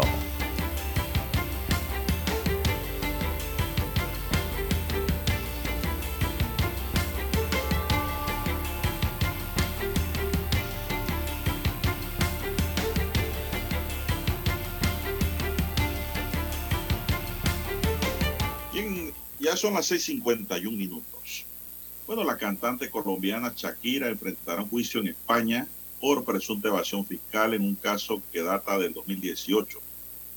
Un juez dice que la artista ha defraudado al fisco español, pero la cantante niega estas acusaciones. Este caso viene del año 2018 cuando la Fiscalía de Barcelona presentó una querella contra Shakira por seis delitos contra la hacienda pública, en el que se le acusa de defraudar más de 14 millones de euros, o sea, 15.8 millones de dólares en ese momento. En diciembre de 2018 la Fiscalía de Barcelona dijo en una querella presentada contra la artista colombiana que ella no presentó la liquidación del impuesto sobre la renta de las personas físicas e impuestos de patrimonio y correspondientes a los años 2012, 2013 y 2014. Esto le produjo un perjuicio económico a la hacienda pública española de 12.3 millones de dólares y 2,19 millones por el impuesto de patrimonio, en este caso a la agencia tributaria de Cataluña. Pero Shakira sigue diciendo que ella no debe nada, César no va a juicio. Tiene que demostrar que no debe nada. Pues. Así es revisar las cuentas y cómo presentó todo eso en las partes fiscales, ¿no? Eh, con su contador y su abogado. Bien, don Juan de Dios, en los Estados Unidos de América condenan a prisión a dos ex policías implicados en la muerte de George Floyd. Esto en los Estados Unidos de América. Así que eh, el Tribunal Federal eh, de Estados Unidos condenó a J. Alexander Cuenk y a Tou Tao, dos ex policías acusados de participar en la muerte de George Floyd. Los condenaron a tres y a tres años y medio respectivamente, esto por haber violado los derechos civiles de la víctima, quien murió asfixiado mientras estaba siendo retenido en aquel momento. Así que ambos policías eh, se habían declarado culpables de este delito y recibieron una sentencia superior a la de otro de los policías implicados. El otro policía era Thomas Lane. Eh, este último que fue condenado la semana pasada a dos años y medio por el mismo crimen. Así que son las condenas eh, que se han registrado producto de la muerte de George Floyd en los Estados Unidos de América. Bueno, ¿y la reparación civil, don César, qué han dicho? Mm, no, hay, no tenemos conocimiento de, esta parte. Bien, eh, son las 6.54 minutos. Así es, el petróleo de Texas baja y cierra en 94,98 dólares en el barril. Don César sigue bajando el petróleo. Y pues aquí la gasolina va a bajar mañana viernes, don César, en el precio paridad. Sí, sí, debe bajar, don Juan de Dios. los promedios, los cálculos eh, deben estar en medio dólar, aproximadamente entre unos 45 a 50 centésimos. Por allí debe venir la reducción, ¿no? promedio, promedio. Eso se confirma mañana, según las fórmulas de paridad. Así es. Bueno, también para hoy, don César, tenemos que el expresidente Donald Trump reapareció en Washington por primera vez desde que abandonó el poder y lo hizo con una fuerte crítica a la situación del país bajo el mandato de su sucesor, Joe Biden. Dice que ha puesto de rodillas a Estados Unidos. Nuestro país ha sido puesto de rodillas, literalmente de rodillas, quien lo habría pensado, dijo Trump. Nunca hemos tenido nada parecido a lo que está pasando ahora, señaló ante el think tank observador American First Policy Institute. Además, en un discurso enfocado en la seguridad y en la necesidad de retomar el control y sin hablar de sus intenciones de cara a las presidenciales de 2024. Trump confió en que un nuevo mandato republicano revierta la actual situación, don César. Parece que el hombre quiere volver a la carga. quiere volver a la carga, don Juan de Dios. Eh, desea nuevamente regresar a la presidencia de los Estados Unidos de América. Está en su derecho, ¿no? Claro, claro, pero vamos a ver cómo, cómo resultan las cosas allá. Bueno, por los lados de los Estados Unidos. ¿Algo más del plano internacional? Sí, sí, precisamente de los Estados Unidos eh, y, China, ambos países eh, parecen envolverse nuevamente o, suman otra más, suman una nueva polémica eh, por la posibilidad de un viaje de Nancy Pelosi a Taiwán. Por eso entonces Beijing, o sea, ya China, promete responder con firmeza ante este viaje. Así que los representantes chinos, tanto militares como civiles, volvieron a advertir a los Estados Unidos de América por el posible viaje de la presidenta de la Cámara de Representantes de los Estados Unidos de América, Nancy Pelosi. Esto ella viajaría a Taiwán. Todo ello ocurre antes de una anunciada charla del presidente chino Xi Jinping con su homólogo estadounidense Joe Biden. Así que destacan desde China que no se quedarán de brazos cruzados si se produce la visita y han pedido que el país norteamericano respete su promesa de que no apoyará la independencia de Taiwán. Así le ha contestado China a los Estados Unidos de América. Bien, avanzando, don César, y retornando ya al plano nacional, eh, pues tenemos aquí una nota policiva que demuestra que la violencia y la criminalidad no paran eso se lo reclamó ayer Juan Diego Vázquez al ministro de Seguridad Juan Pino, don César, en la Comisión de Presupuesto. Que el crimen en Panamá no baja, por el contrario, se multiplica. Eh, sujetos armados acabaron con la vida de un hombre conocido como Pepilín, quien se dedicaba, adivina qué, don César, a vender huevo de codorniz en Cahuilla, de Tocumen. Este vendedor fue atacado por sujetos que viajaban en una moto desde donde dispararon y acabaron con la vida del sujeto. Cobra vigor nuevamente lo que hemos dicho en esta mesa. Cuando le van a poner los números en el chaleco y en el casco, en la moto, el número de placa de quien conduce esos vehículos, don César. Muchos dirán, no, cambiarán los números, lo que sea, pero eso desalienta el delito en moto, don César.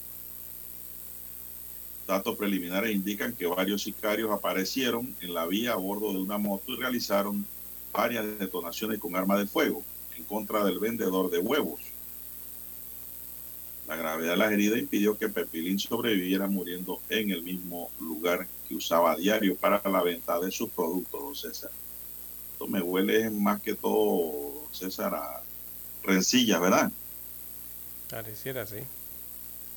Pareciera, sí porque no, no, no, no veo el sentido de que le quiten la vida a un vendedor de huevo de codorniz. Bien, don César, ya son las 7 en punto de la mañana, don Dani, vamos a Washington y regresamos.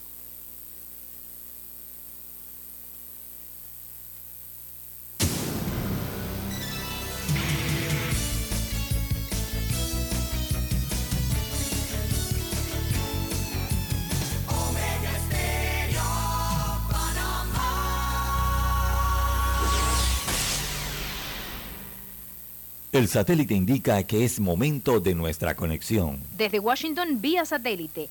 Y para Omega Estéreo de Panamá, buenos días, América. Buenos días, América. Vía satélite. Desde Washington.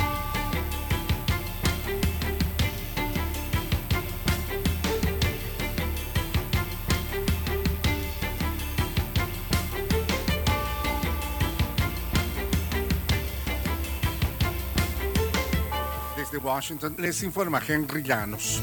Autoridades judiciales de Estados Unidos investigan a Donald Trump por su supuesta responsabilidad en la promoción de falsedades electorales, nos informa Jorge Agobián. La investigación del Departamento de Justicia se centra en las acciones del expresidente Donald Trump para anular los resultados de las elecciones en las que perdió y su presunta responsabilidad en el ataque violento al Capitolio. El diario The Washington Post y otros medios estadounidenses atribuyen la investigación a funcionarios judiciales no identificados, mientras una comisión legislativa ha demostrado en varios varias audiencias el posible involucramiento de Trump. El lunes el secretario de Justicia dijo a la cadena NBC tiene la intención de responsabilizar a quienes hayan estado involucrados en los hechos del 6 de enero. Jorge Agobián, Voz de América. Tres senadores estadounidenses enviaron el miércoles cartas a directivos de Meta, Twitter y Telegram para pedir que sus plataformas limiten el contenido de medios rusos estatales que reportan en español porque aseguran que estos diseminan desinformación y propaganda rusa en Latinoamérica y el Caribe. Los senadores demócratas Robert Menéndez, presidente del Comité de Relaciones Exteriores del Senado, y Tim Kaine, además del republicano Bill Cassidy, dijeron en sus cartas que Rusia usa las redes sociales para amplificar y exportar sus mentiras al extranjero. Aunque la constitución de El Salvador prohíbe la reelección presidencial, ahora se dio a conocer una interpretación legal que genera controversias en diversos sectores. Nos informa Claudia Saldaña. Aunque las elecciones presidenciales serán en 2024, las últimas semanas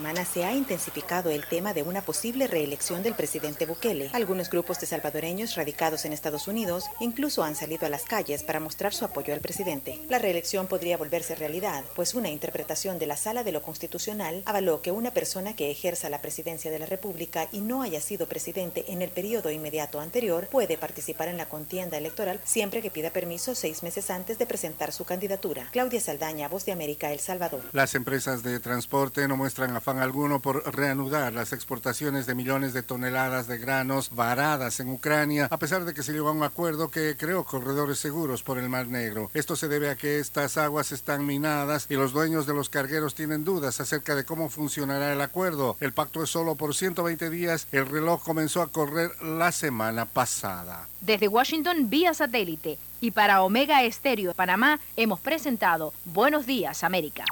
Buenos días, América. Washington.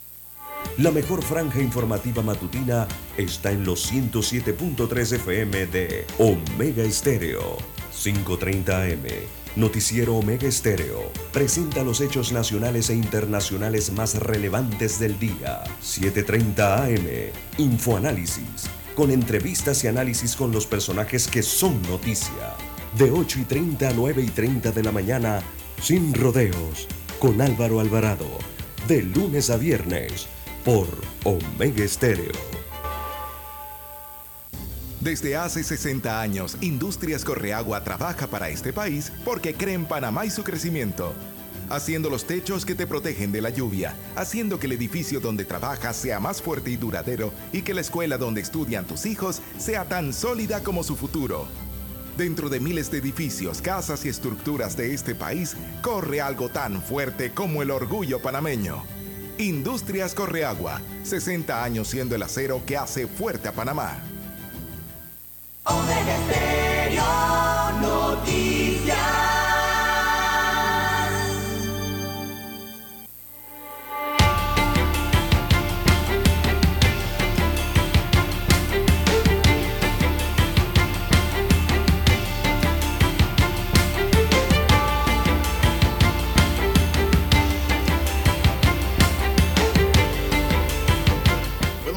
Me informan aquí que acaba de salir una marcha del puente Pacora, de los protestantes del puente Pacora, y esa marcha va directo a la presidencia de la República. Desde Pacora. Desconozco, sí, desconozco cuál va a ser la ruta. No creo que tomen el corredor sur, pero desconocemos realmente cuál es la ruta que llevan. Pero dice el dirigente de ellos allá, el indígena Kevin Sánchez, dirigente Nove, que pues ellos van hacia la presidencia. Es una marcha pacífica, don César. Y bueno, ayer se dieron marchas también, los educadores ayer marcharon, don César. En diversos puntos de la República, Coclé, Sí. en Panamá, en Chiriquí también hubo ot- otro tipo de eh, protestas y piqueteos. Lo dice un oyente aquí que me escribe, dice, los docentes ayer marcharon porque salieron a cobrar. ayer todos cobraron su quincena completita. Y los que no podemos pasar en la vía no cobramos nada, dice el oyente. No, es verdad. Es cierto, 108 millones de Es dólares es la planilla Es pagada cierto, es cierto. eh, durante el último mes. Así, así es sabroso protestar. Que tú sepas que en tu casa no va a hacer falta el arroz. No va a hacer falta tu canasta alimenticia. Pero ya cuando tú entras en estas contiendas y en, esto, estas protestas, don César, y no recibe nada como muchos indígenas, las cosas les produce cansancio. Y los que quedan trancados también, porque no pueden desarrollar labores que a diario realizan. Recordemos que en Panamá hay una economía informal bastante amplia. Hay mucha gente por ahí siempre trabajan y viven del día a día. Pero si le tranca las vías no pueden generar nada. Entonces el oyente tiene razón. Cuando dice, bueno, yo protestaron ayer contentos porque su quincena le llegó completita. En ese sentido yo no le veo que no tenga razón el oyente.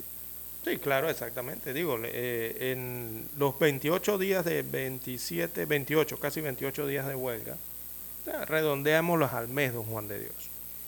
Eh, el Ministerio de Educación en su planilla ha desembolsado 108 millones de dólares para el pago de los docentes a nivel nacional. Ese es el monto para este mes de julio. Eh, ayer eh, se les pagó más de 54 millones de dólares correspondiente a la segunda quincena del mes de julio a todos los docentes del sector público en el país.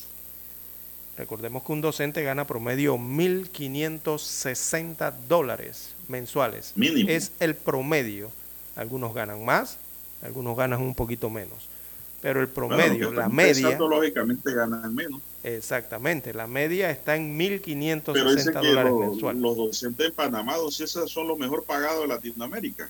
Sí, don Juan de Dios, en Panamá hay docentes que ganan más de 3 mil dólares. Son los mensuales. mejor pagados, dice, y la educación está de, de- de segundo, Horrible. eh, eh, de atrás hacia adelante después de Haití. Exacto. Solo le ganamos a Haití. Y eso No vemos mejor Haití en no ese escuela. sentido, ¿no? Y que va. La prueba está de que esto va en retroceso, don César, porque los mismos docentes están conscientes de la situación cuando meten a sus hijos a estudiar en las escuelas Las escuelas privadas. privadas. Yo recuerdo mi secundaria que los docentes, los profesores tenían a sus hijos en la misma escuela. Y estudiaron en esa misma escuela, se graduaron y todos son buenos profesionales en diversas disciplinas, en diversas ramas del profesionalismo. Pero hoy día la cosa ha cambiado, que los docentes ya ni ellos mismos confían en lo que sirven. Y Sí, los que no. no los tienen en escuela privada es porque tienen muchos hijos. Entonces, también. Ese es el otro problema, que no les da tanto para meterlos a todos en la escuela privada. Y otra cosa que ayer me dijo un oyente, que los docentes están en paro en la escuela pública, pero en el turno siguiente eh, los que están en las escuelas privadas van a trabajar a la escuela privada. Claro. ¿Usted cree que van a dejar de trabajar eh, en su Así que momento están libre? en paro en un lado y, y están como el mono, colgado del rabo por el otro, en la otra rama. Sí, la Eso verdad es que a esta altura ya no hay una razón, eh, ¿verdad? Eh, la mesa está servida, están sentados eh, analizando los temas, ya en una mesa propiamente han logrado que el Estado, han logrado sentar al Estado allí eh, para negociar sus temas y no hay una razón ya de, de gran peso para seguir perdiendo clases, don Juan de Dios. Exactamente, Ya- porque ya hay- el tema ya- del 6% es un tema que se va a abordar Exacto. y si eso no se puede, no se puede, pues, ¿qué van a hacer? ¿Seguir en paro por eso? No, y, y además eh, eh, mantenerse en paro, don César, es desconfiar en sus negociadores. Correcto. Pero aquí lo más preocupante son los niños y jóvenes, don César.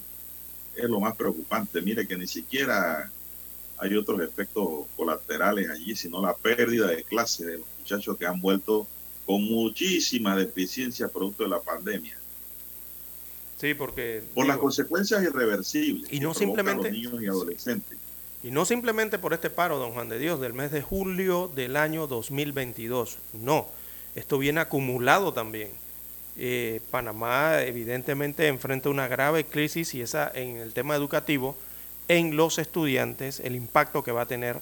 eh, y, y- y esa grave crisis va a ser prácticamente de una generación, don Juan de Dios, de estudiantes. Es irreversible. Exacto, porque si usted se pone a ver por años, 2022 esta huelga, el año 21, 20, eh, el problema de la pandemia, ¿verdad? La virtualidad y todas las clases que se perdieron.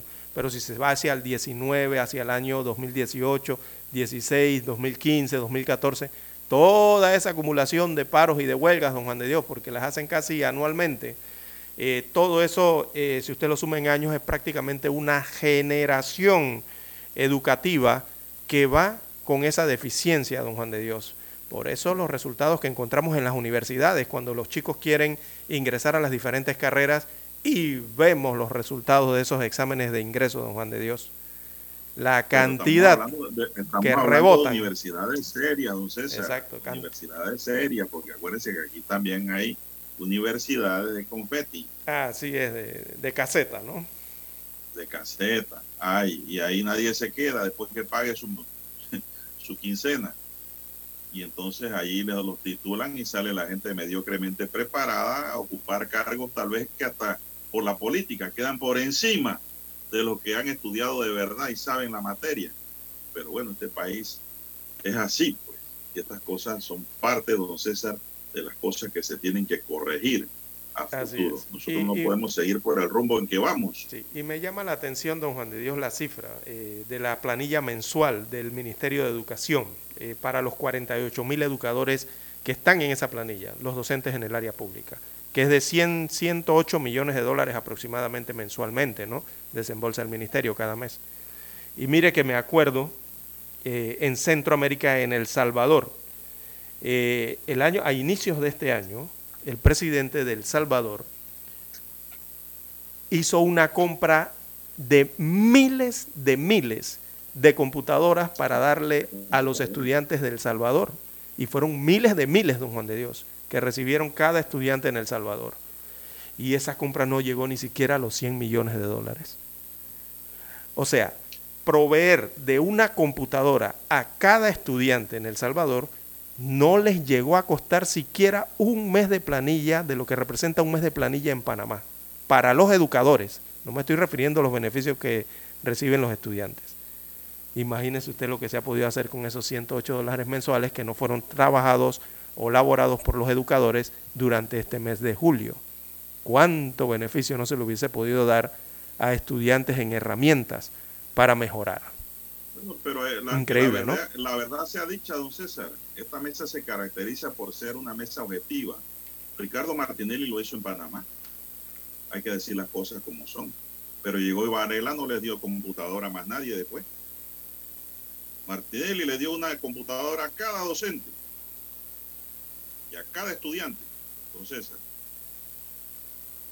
Yo sé que esto le molesta mucho, pero yo tengo que decir la verdad. Yo soy como, mi, mi pensamiento es independiente, autónomo, objetivo, como tienen que ser los pensamientos de los jueces y magistrados, así pienso yo.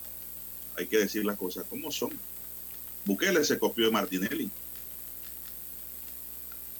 Pero Varela no hizo eso. Error de Varela y error de este gobierno que tampoco lo retomó. Tampoco lo retomó, don César. Y yo creo que eh, todavía están a tiempo, ¿ah? porque viene el 2023, ¿no? pero ojalá no lo hagan por política, sino por convencimiento de que los estudiantes y profesores requieren de herramientas de trabajo. Sí. Y el que gane en el 2024, que deje eso como una regla definida, de dotar de computadoras a, a los estudiantes. O sea, en la administración Martinelli se arrancó, creo que fueron unas... determinado tiempo, ¿no? Sí, no Porque llegaron ni a las bueno 100 que mil fue computadoras, eh, anduvieron por ahí por las 80 mil, 90 mil computadoras entregadas, pero claro, eso se, debería, se debió continuar, ¿no? Para abarcar la mayor cantidad de estudiantes. Recordemos que eh, eh, hay cerca de 800 mil estudiantes, me parece, matriculados en cada Ah, año yo no sé. lectivo, pero Yo no sé. pero, eh, no, claro, sí, si se, si se hubiese continuado, quizás hubieran abarcado a mayor cantidad de estudiantes, porque en esos 3, 4 años que se aplicó ese plan, Pero- eh, pero llegaron casi a los que- 100 mil, a los 85 mil creo que fue que llegaron en computadoras. Pero déjeme decirle, déjeme decirle que eso fue bajo el comando de Lucy Molinara, Sí, sí, sí, sí, sí, sí, yo recuerdo. la sí. colega Lucy Molinara. Unas computadoras con ciertas no características, ¿no? ministra, para que sepan, porque en Panamá piensan que los periodistas nada más sirven para la Oficina de Relaciones Públicas. No, señor. Lucy Molinar fue ministra y para mí no lo hizo mal. Es más, cerró un poco universidades de caseta que estaban regalando títulos. Y eso está bien. No, sí está Siempre bien. eh, Lo que pasa es que tuvo, eh, tuvo que enfrentarse a los sectores eh, de forma interna eh, de, docentes y educadores, eh, los gremios, don Juan de Dios. allí fue el tirijala, ¿no? La presión. Pero, digo, parece que ahí no hubo irregularidades en el gobierno de Martinelli porque no hubo ningún tipo de denuncia en esas compras de equipo, No, el de las computadoras no. como en otros casos, que abundaron, lo- como el caso PAN, que abundaron la- las denuncias y querellas. Bien, son las 7:15 minutos, don Dani. Ha llegado el momento de hacer la pausa. Volvemos. Noticiero Omega Estéreo, 7:30 AM. Infoanálisis, con entrevistas y análisis con los personajes que son noticia. La mejor franja informativa matutina está en los 107.3 FM de Omega Estéreo, cadena nacional. Desde los estudios de Omega Estéreo, establecemos contacto vía satélite con la voz de América. Desde Washington, presentamos el reportaje internacional.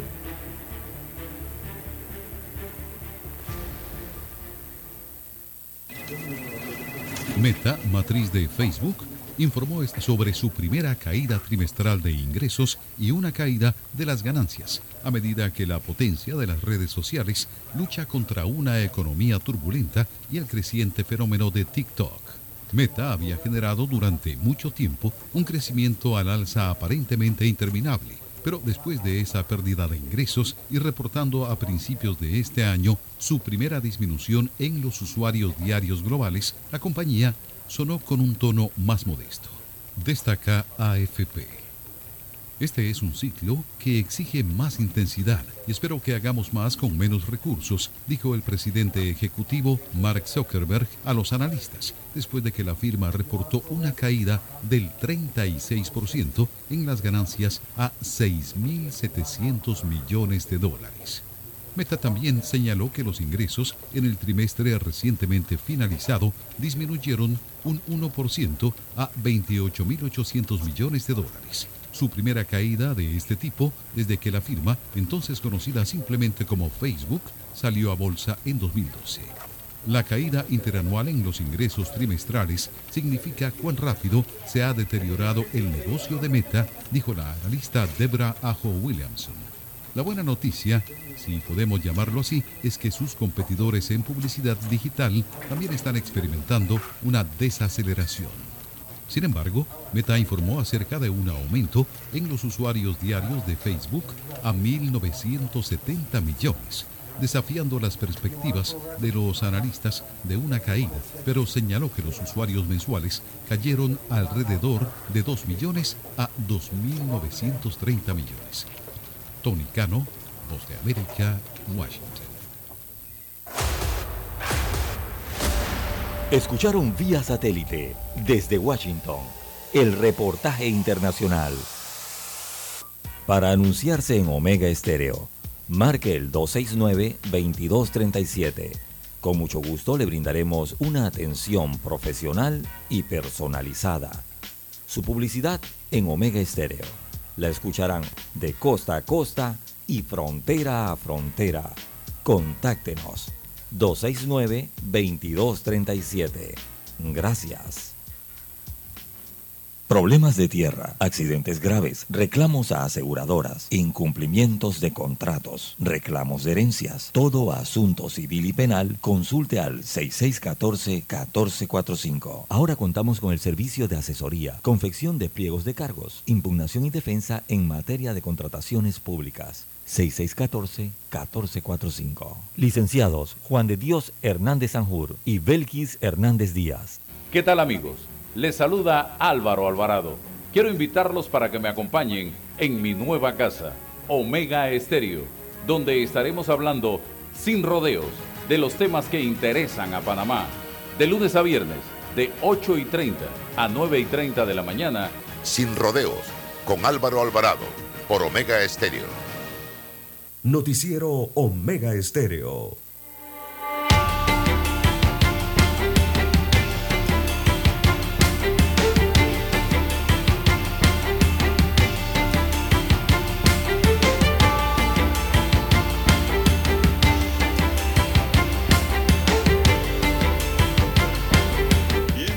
Eh, que, bueno, el Sutra está piqueteando allí en la rotonda de la Boy Roosevelt. Ellos siempre protestan allí. Eh, tienen una protesta allí con pancartas y bocinas. A esta hora de la mañana. Así es. También la empresa nacional de autopistas Don Juan de Dios, que es la que administra los corredores norte y también el corredor sur, también la autopista, pero en este caso específicamente para los del corredor sur, ellos, eh, esta empresa ha advertido a los usuarios que los cierres de calles temporales eh, continuarán en el corredor sur mientras se registren protestas o actos eh, vandálicos, están advirtiendo a los usuarios, ¿no? Ya que en los últimos días se han presentado estas situaciones con los cierres temporales eh, que han venido realizando en las mañanas, sobre todo en el corredor sur. Hay una marcha, bueno, todavía no se sabe si esa marcha va a tomar por el corredor sur o si tomará eh, las vías que en- las vías públicas, que son la otra vía de la vía Tocumen o la José Agustín Arango. Eh, todavía hay que esperar a ver cómo se desarrolla esa temática. Esa marcha viene desde Pacora, Ese, ese- va por ese Tocumen. de Pacora, de Pacora, don César, a la Plaza de las Américas en Tocumen está lejos en la mañanita. Sí, distante, bastante distante, ¿no? Esa Eh, marcha era llegando a la presidencia al mediodía. Bien. Por las consecuencias irreversibles que provocan en los niños y adolescentes a quienes se les ha vulnerado el derecho a la educación, la Defensoría del Pueblo expresó ayer su preocupación por eh, las tres semanas que llevan el sector oficial sin dar clases. La entidad resaltó que hay múltiples estudios que indican que las escuelas son un entorno seguro para los pequeños y que la pérdida de aprendizaje les limita sus habilidades sociales y participación en la sociedad, aunado a las afectaciones por la suspensión de clases presenciales por la pandemia. El defensor instó de manera urgente al gobierno y gremios docentes a establecer los mecanismos necesarios para garantizar lo más pronto el retorno a clases. Este clamor lo han reiterado los padres de familia, quienes también observan con preocupación cómo pasan los días y los estudiantes pierden sus clases. El pasado martes, la agencia internacional EFI informó que el Ministerio de Educación calculaba que el 40% de las escuelas a nivel nacional están recibiendo alumnos, aunque no hay una cifra oficial de asistencia. Bueno, sí, hay algunos docentes que se han vuelto don César, sobre todo a nivel primario, a dar clases. Y la verdad es que, don César, eh, creo que el Ministerio de Educación y el gobierno ha tenido muy buena fe con los educadores también. ¿eh? Sí. Nosotros hemos visto cómo otros gobiernos apenas se van a paro, le suspenden el pago de la quincena. Y no le pagan hasta que después que regresen y firmen de que van a reponer los días perdidos. Pero aquí, el Cortizo le ha dado a las anchas, ¿no? A las anchas y pues les está pagando su quincena normal como si estuviesen trabajando. Por eso dice un oyente aquí que los verdaderos sacrificados son los estudiantes. Aquí no hay otro sacrificado más que los estudiantes. En la huelga de los profesores, eh, evidentemente sí. Porque no están recibiendo aprendizaje continuo. Ya todos sabemos lo que produce el no tener aprendizaje eh, continuo los estudiantes, ¿no? Y los números, vuelvo y repito, son claritos para Panamá, eh, eh, son, más que claros, ¿no? Necesitamos eh, educar y educar mejor a nuestros, a nuestros niños, a nuestros adolescentes y a nuestros jóvenes para poder lograr las transformaciones de la nación, ¿verdad? Lo que se requiere realmente. Lastimosamente, el aprendizaje que no se da de forma continua al- al- es déficit. Al final lo que vamos a tener es déficit, ¿no? Bueno, don César, y recordemos que las calles no y carreteras no se deben cerrar. No se deben cerrar, porque eso está perjudicando al mismo pueblo, don César, que dicen los grupos organizados que están defendiendo. Entonces, hay que ser más inteligente y ya han pasado mucho tiempo de cierre de carretera y esto, algunos dirigentes ya se han dado cuenta y han abierto las vías, don César, ellos mismos. De una Así es, don manera, Juan de pues Dios. diríamos nosotros razonada e inteligente, porque si la mesa está caminando, yo veo que hay que dejarla que trabaje. Así es. Bueno, casualidad como siempre, y cada año, don Juan de Dios, que los educadores protestan, eh, nunca lo hacen eh, en periodo de receso, nunca hacen protestas en periodo de vacaciones, tampoco hacen protestas en días libres. los días libres no protestan, tampoco protestan eh, los fines de semana, eh, la mayoría de las veces, ¿no? Y bueno, No, todo y eso afecta al estudiantado, evidentemente. Y ahora tienen competencia muchos de ellos de que quién tiene el mejor carro. Ah, sí. Vaya fuera de una escuela, de un centro educativo básico, Sí, para que usted señor. vea, don Juan de Dios. Vaya, Pronto va a venir la crisis de yo estacionamientos. estudiaba, don César, los profesores andaban, los que no andaban en bus andaban en su tortuguita. Así es. ¿Quién tiene el mejor 4x4? Bueno, hoy día pelean y discuten a ver y cada uno se mira con el otro a ver cuál tiene mejor carro. No, a- a- hacia allá vamos. Hacia la, y la, en la parte de la enseñanza, de verdad, bueno, acomodé el lugar, don César. Pase o no pase ese problema del estudiante, porque mis hijos están en escuelas privadas. Allí sí reciben buena educación y buena formación. Así hemos quedado aquí. Yo recuerdo que Ernesto Pérez Valladares dijo, bueno, ya no puedo decir la nota esta porque ya se nos acabó el tiempo, pero era sobre el tema de los docentes. Él dijo que le podían hacer una huelga de un año, pero él enderezaba la educación en Panamá. Se nos acabó el tiempo, señoras y señores.